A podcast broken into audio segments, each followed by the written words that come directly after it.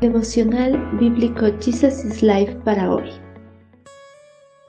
Que el Espíritu Santo de Dios nos capacite para entender su palabra en el libro de Salmos, capítulo 11. Dios juzga desde su santo templo.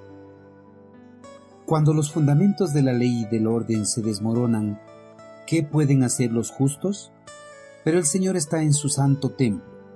El Señor aún gobierna desde el cielo observa de cerca a cada uno y examina a cada persona sobre la tierra.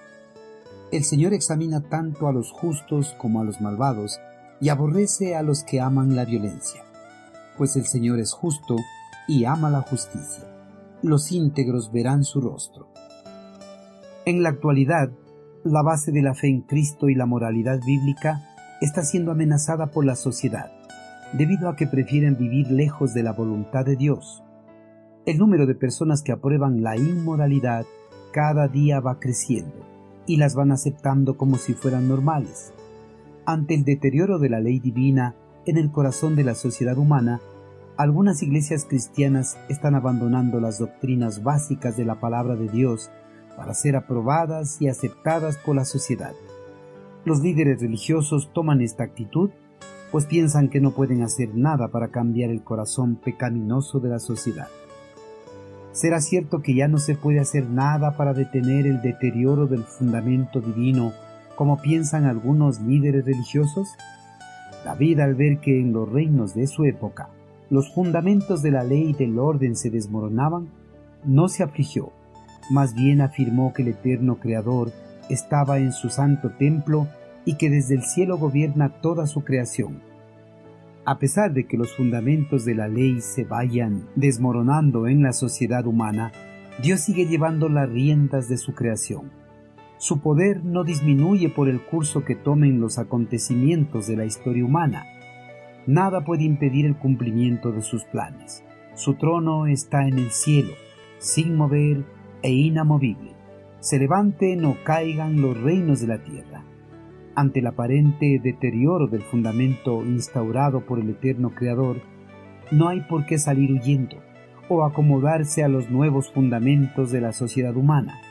Más bien, hay que seguir adelante proclamando los fundamentos instaurados por el Señor para su pueblo. El eterno Creador está en su santo templo. Desde ahí observa toda su creación de cerca y examina a cada persona sobre la tierra él examina tanto a los justos como a los malvados. Dios desde su trono celestial no solamente ve lo que pasa en su creación, sino que también está constantemente valorando el comportamiento de cada persona. El Señor constantemente hace juicios acerca de los justos y los malos. A pesar de que en el mundo existe un gran número de personas que no creen en la existencia de Dios, no los libera del juicio que Él realiza sobre ellos. Dios con su justicia juzga a los creyentes como a los no creyentes y en el final de los tiempos cada uno recibirá lo que se merezca. Aunque Dios es su amor infinito, su alma aborrece a los que practican la violencia. Hará llover calamidades sobre ellos como una tormenta de juicio. La lluvia será ascuas de fuego y azufre, y el viento será calor abrasador pero los íntegros de corazón escaparán del castigo eterno y verán el santo rostro de Dios. Queridos hermanos, aunque parezca ser que los fundamentos de la ley y del orden establecidos por nuestro Creador se desmoronan, no debemos salir huyendo, ni tampoco acomodarnos a los nuevos fundamentos de la sociedad humana. Más bien debemos seguir adelante proclamando los fundamentos instaurados por nuestro Señor.